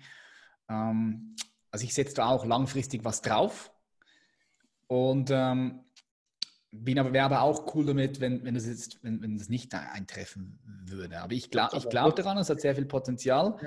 Ja. Ähm, ich ich finde es einfach wichtig, dort etwas drauf zu setzen, weil in meinen Augen es, ist, es wäre einfach ein bisschen es fahrlässig. Ja, es wäre ein bisschen fahrlässig, gar nichts dort drauf zu setzen. Weißt du, ob es dann 5 oder 6 oder 10 Prozent, ist völlig egal, aber etwas draufzusetzen macht Sinn für mich. Ja, es gibt im Casino. Wenn ich im Casino spielen gehe, genau. dann denke ich mal, okay, da die geraden Zahlen, ein bisschen rot, äh, rote Zahlen, ein bisschen schwarze Zahlen, denke ich auch ein bisschen überall ab. Ja, ja es ist einfach eine Absicherung. Also ich habe auch angefangen mit 1% vom Gesamtportfolio, dann waren es irgendwann 3, 5, 8%. Im Buch habe ich jetzt 5% empfohlen. Ich glaube einfach, das Potenzial nach oben bei Bitcoin ist einfach viel gigantischer, weil wenn du jetzt schaust, ich meine, ähm, im Zyklus, Aktien, aber auch Immobilien sind halt schon sehr, sehr reif und sind sehr, sehr weit im Zyklus. Die werden nicht mehr sich nochmal verdoppeln oder, na gut, außer jetzt kommt richtig die, die Reflation, also die Hyperinflation, dann ja, aber ähm, Bitcoin ist für mich eigentlich soweit sicher, weil wir wissen, es sind 21 Millionen Einheiten, die es irgendwann geben wird. Wir wissen, es ist deflationär, es ist außerhalb von Banken und Staaten, was für mich wichtig ist. Es kann nicht verboten werden. Es ist, wie gesagt, hm, kann schon. Verboten werden kann schon. Der Handel kann nur verboten werden, aber die Blockchain schwierig, ja. Da müssen sie den Strom abstellen, aber selbst dann gibt es die Blockchain noch immer, auf der Bitcoin äh, funktioniert. Und mhm. dahingehend bin ich da super bullish und sage einfach, jeder sollte einen Teil besitzen. Und man kann ja auch nur für 100 Franken Bitcoin kaufen und einfach liegen lassen. Man darf nicht vergessen, Bitcoin war in den letzten zehn Jahren das erfolgreichste Investment eigentlich generell der Menschheit. Ja, noch nie gab es ein Investment, das stärker gestiegen ist. Ja, und wir sind jetzt immer noch bei 6.000, 7.000 Dollar ungefähr. Und äh, danach kam Whisky, was ich ja auch empfehle im Buch. Ja, also Whisky 40 Prozent sind immer garantiert, aber viel besser ist, dass in den letzten zehn Jahren die durchschnittliche Rendite bei, pro Jahr bei 58 Prozent lag. Ja, also hey, kann keiner, kann keine Bank mithalten, auch nicht die Züricher Kantonalbank bei 58 Prozent per Anno. Ja? Und im Notfall hast du immer noch Alkohol zum Tauschen. Ja? Mhm. Whisky. Ah, da habe ich jetzt noch nie dran gedacht. Ja, deswegen, du wirst das Buch mögen. Hey, steht alles drin, steht alles drin. Wie siehst du die politische Entwicklung? In Macht dir das gerade momentan etwas Sorge oder bist du da voll optimistisch? So ganz offen und ehrlich, jetzt unabhängig von der Vision, die du hast für ein System, für ein politisches System. Hm. Was beobachtest du gerade momentan? In welche also, Richtung es vielleicht gehen könnte? Oder? Genau, also auch unser jetziges politisches System und das Parteiensystem ist am Ende seines Zyklus. Das wird jetzt auch sich ähm, entmachten, äh, es ja, wird verschwinden. Warum? Weil wir sehen ja schon, wie den Volksparteien weltweit das Volk davonrennt und wie extreme Parteien immer stärker werden. Nicht, dass die die Lösung sind, das will ich gar nicht sagen. Aber wir werden einfach ein komplett neues, mit der kommenden Krise, ein komplett neues politisches System, Gesellschaftssystem entwickeln. Ja, also ich glaube, die Parteien, die wir jetzt so kennen, ne, SVP und was weiß ich, die wird es gar nicht mehr geben. Wir werden wieder mehr Basisdemokratie erleben, also noch mehr wie in der Schweiz und zwar direkt. Und wir werden keine Parteien mehr brauchen. Ich habe ja im Buch ein Kapitel mitgeschrieben mit einem Futurologen, Max Tinius, da heißt es Maschinen an die Macht. Ja, weil das schwächste Glied in der Kette sind immer die Menschen. Die sind emotional, die sind korrumpierbar, die sind mal unausgeschlafen, hatten mal schlechten Sex oder, oder gar keinen Sex, noch viel, viel schlimmer, ja. Und dann kommen auch schlechte Entscheidungen dabei raus. Und das sehen wir ja auch in der Politik weltweit. Da haben wir das Peter-Prinzip, falls du das kennst, nach dem kanadischen Soziologen äh, Lawrence Peters, der gesagt hat, hey, ähm, die Menschen steigen bis zu einer gewissen Stufe ihrer absoluten Unfähigkeit auf und dann ziehen sie praktisch nur Leute nach sich, die noch unfähiger sind wie sie, damit sie um ihren eigenen Job bangen müssen. Und jetzt mhm. sehen wir halt in den Parteien diese Abwärtsspirale intellektuell, ja, nach unten sehen wir weltweit, da haben wir Leute in Machtpositionen, wo wir uns fragen, hey, die würde ich nicht mal als Chauffeur einstellen oder als, als Tagwächter. Das ja? ist äh, crazy, ja. ja ich fange fang mich immer mehr und mehr mit, mit dem auseinanderzusetzen hier in der Schweiz, auch mit dem politischen System, weil es ist jetzt gerade relevant. Äh, früher hat mich das nie groß interessiert, aber ich habe jetzt gemerkt, hey, doch, es ist, es ist schon wichtig. Ja? Ich muss mich damit beschäftigen und äh, ich muss auch mich irgendwo positionieren. Ja. Ähm, und da bin ich immer mehr und mehr im Game. Und da habe ich auch festgestellt, hey, crazy, also was da, was da teilweise diskutiert wird, also wirklich auf unterstem Niveau. Völlig, also muss ich mir an den Kopf fassen. Muss, ja, aber ja, ja, um das Thema abzuschließen. das ist crazy. Okay. Ähm, nimmst du wahr, weil das ist das, was, was ich ein bisschen so wahrnehme, dass es auch in die Richtung äh, wie der Sozialismus gehen könnte. Also ich sehe einfach gewisse Bewegungen, die ja in diese Richtung gehen könnten. Was, ja, ich, als ja. sehr, was ich als sehr, sehr gefährlich erachte. Ja, ja, ja, klar. Also hier im Buch steht es drin, nach der Demokratie droht die Diktatur. Das ist eine meiner Thesen. Und ähm, wir kippen entweder nach links oder nach rechts. Aber momentan ist die Tendenz ganz klar zu erkennen nach links. Und das ist natürlich ganz, ganz gefährlich, weil Sozialismus hat noch nie funktioniert. Ja, er wird nie funktionieren. Das wird nur bedeuten, wir werden ähm, mehr abgeben müssen. Wir werden alle ärmer werden und wir werden für dieses Experiment ähm, zahlen müssen Also mehr Steuern, mehr Abgaben. Wenn das System dann am Boden ist, werden wir alle verlieren. Und dahingehend sollten wir auf jeden Fall versuchen zu verhindern, dass wir Richtung Sozialismus gehen mhm. oder insgesamt in extreme Richtungen. Also auch rechts ist nicht die Lösung, ja. Sondern mhm. wie ich gesagt habe, die, ähm, die, die richtige Richtung wäre aus der Mitte, wäre von unten von den Menschen, aus der bürgerlichen Mitte, würde ich jetzt mal sagen. Und das wäre die Lösung an sich. Und ich hoffe, dass wir da auch hinkommen. Aber momentan bin ich ganz bei dir. Ähm, ich sehe es mit, mit, mit, mit großer Sorge, dass wir da linke Fantastereien gerade irgendwie ähm, nachgehen, Enteignungen, äh, Mietdeckelverbote, mhm. Geld verteilen, das wir nicht haben und so weiter. Und die Tendenz ist zu erkennen und die ist brandgefährlich. Richtig, und das, was ich beobachte, ist, es passiert schleichend. Also es passiert so, dass die Mehrheit der Menschen das nicht, nicht, nicht fassen können. Ja, weil sie, ja, sie haben wahrscheinlich auch nicht die ja. Zeit dafür, sich mit dem ja. zu beschäftigen. Und außerdem ist es ultra komplex. Also das ganze System ist sehr komplex. Und da die Zusammenhänge zu sehen, da brauchst du einfach äh, ein großes Investment an Zeit und in verschiedene Bereiche musst du dich einlesen. Also was ich mich frage, ist, wenn ich das sehe, wann reicht das Beobachten nicht mehr? So, wann wann, da, wann, darf, man, wann darf man handeln? Sofort, man, Patrick, sofort. Weil ähm, uns muss klar sein, dass wir Freiheitsrechte, Eigentumsrechte, Privatrechte verlieren werden, weil die linken ähm, Dogmatiker gerne die Menschen unterdrücken, um ihre Utopien auszuleben. Und ähm, da nur Orwell lesen, ja, oder ähm, Huxley, in die Richtung wird es gehen. Und wenn ich hier in Deutschland die Politiker am linken Rand anschaue, da wird mir übel, weil die sind halt ähm,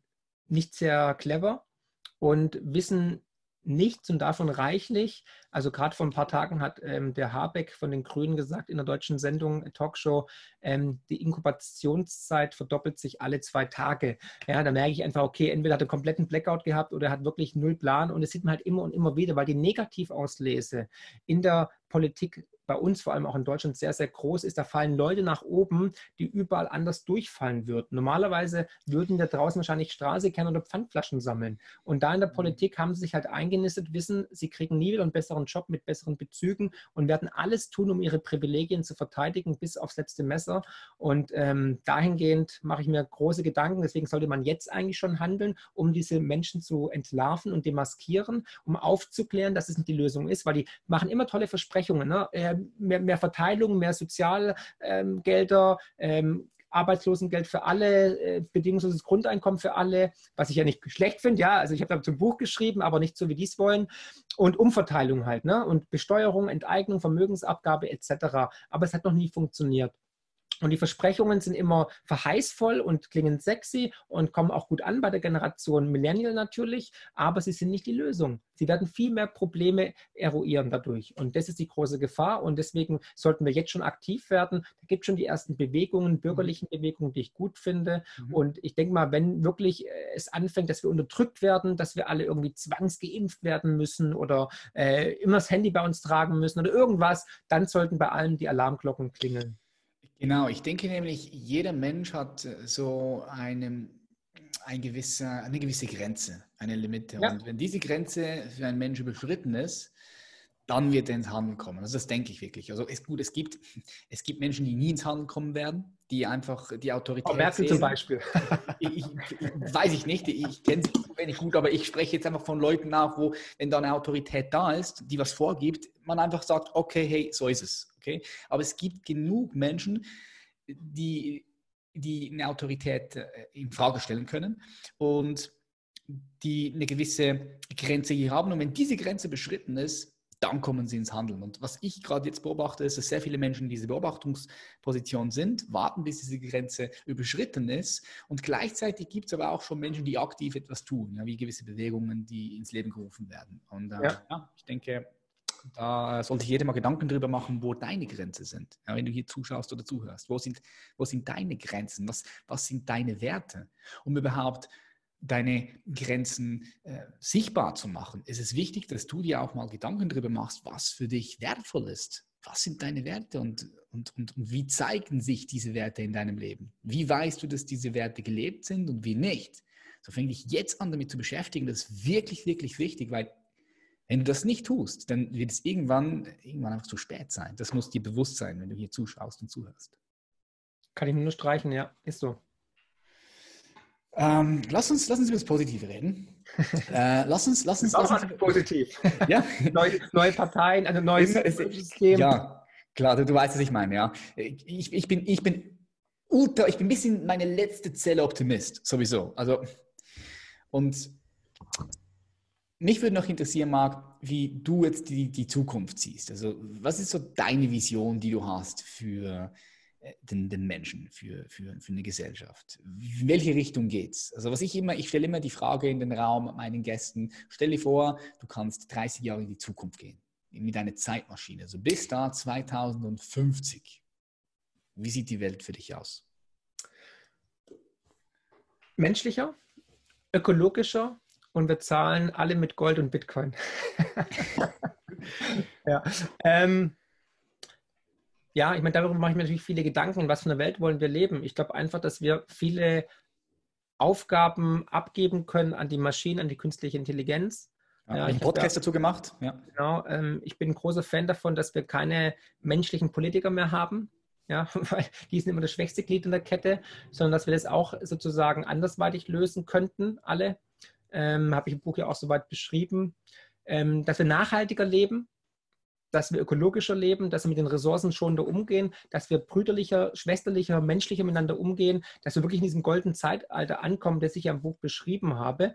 Also es klingt ein bisschen utopisch, aber dass wir wirklich alle das machen können, was wir wollen, ohne Angst zu haben, zu hungern zu müssen oder kein Dach über dem Kopf zu haben.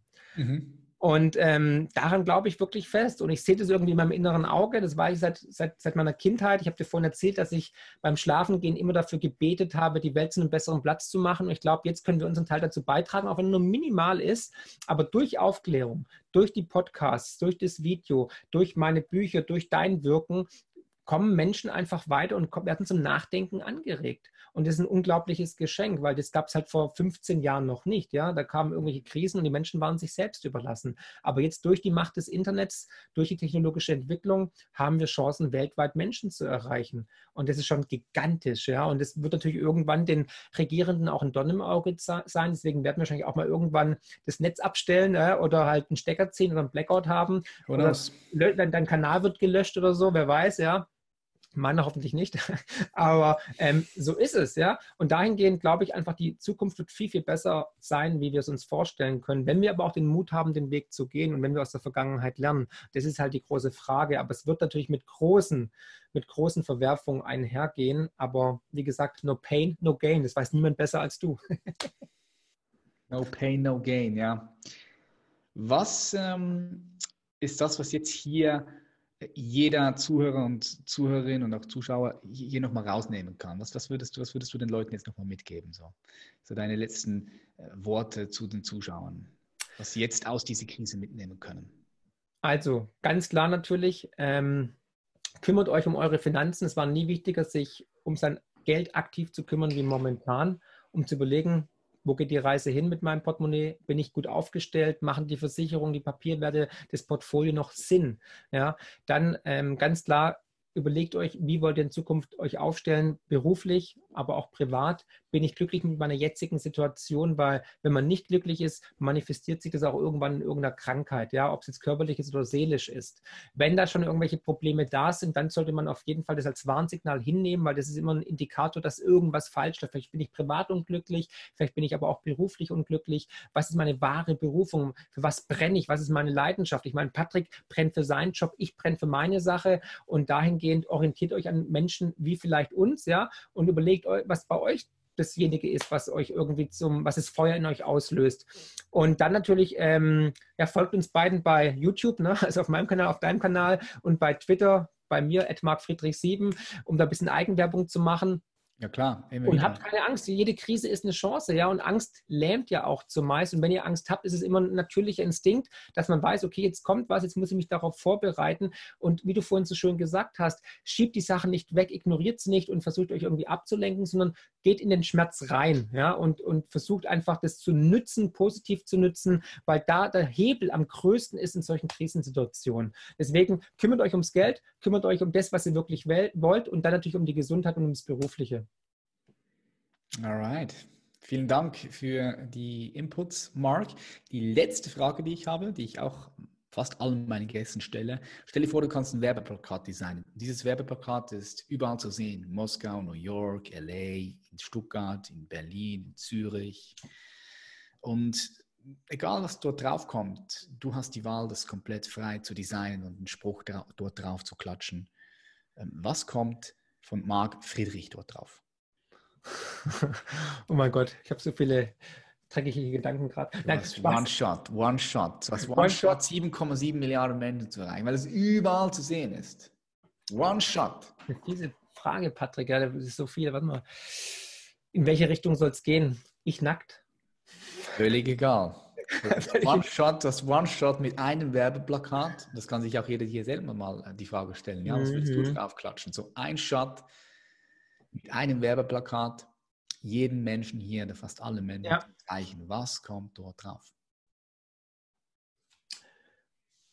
Leben, lieben, lachen. Leben, lieben, lachen. Perfekt. Ich würde sagen, damit schließen wir das Interview. Für all die Leute, die mehr von dir wissen wollen, ich verlinke all deine, äh, deine Sachen unten, Webpage, äh, Instagram, ähm, YouTube-Channel, wo du immer sehr geile Mehrwerte rausgibst. Ich bedanke mich ganz herzlich für das richtig coole und spannende Gespräch. Ich wünsche dir weiterhin super viel Erfolg und äh, wir bleiben verbunden. Auf jeden Fall. Danke ich dir. Vielen Dank für die Einladung. Bleib gesund. Und wie immer, wenn dir dieses Interview gefallen hat, wenn du denkst, es ist wertvoll, dann lade ich dich ganz herzlich dazu ein, dieses Video oder respektive das Interview, den Podcast einfach zu teilen. Ja? Ähm, ich denke, es ist wichtig, dass wir wertvolle Inhalte teilen, gerade jetzt in dieser Zeit, dass sich jeder auch ein Bild selber machen kann, selber darüber nachdenken kann, was das für ihn bedeutet ähm, und dann auch dementsprechend sich vorbereiten darf. Ich freue mich, wenn du es teilst auf Instagram, WhatsApp oder wo auch immer. Und ich sage ganz herzlichen Dank, dass es dich gibt. Herzlichen Dank, dass du hier bist. Und falls du persönlich von mir oder jemandem aus unserem Team beraten werden möchte, wenn es darum geht, dein Bewusstsein zu entfalten und mehr Freude, mehr Lebendigkeit, mehr Frieden und mehr Ekstase in dein Leben zu bringen, dann lade ich dich wie immer auch ein, dich für ein kostenloses Beratungsgespräch zu bewerben. Den Link findest du unter äh, diesem Interview, also in den Show Notes, oder geh einfach auf www.patrickreiser.com. Ich würde mich freuen, dich bald bei uns begrüßen zu dürfen für ein Gespräch. Und ich sage ganz frohe Ostern, falls du das gerade jetzt an Ostern hörst. Und sonst wunderschönen Woche, wunderschönen Tag. Wir sehen uns im nächsten, im nächsten Podcast. Und das, ist, das sind schöne Grüße von meinem Hund, vom Jackie. Bye bye.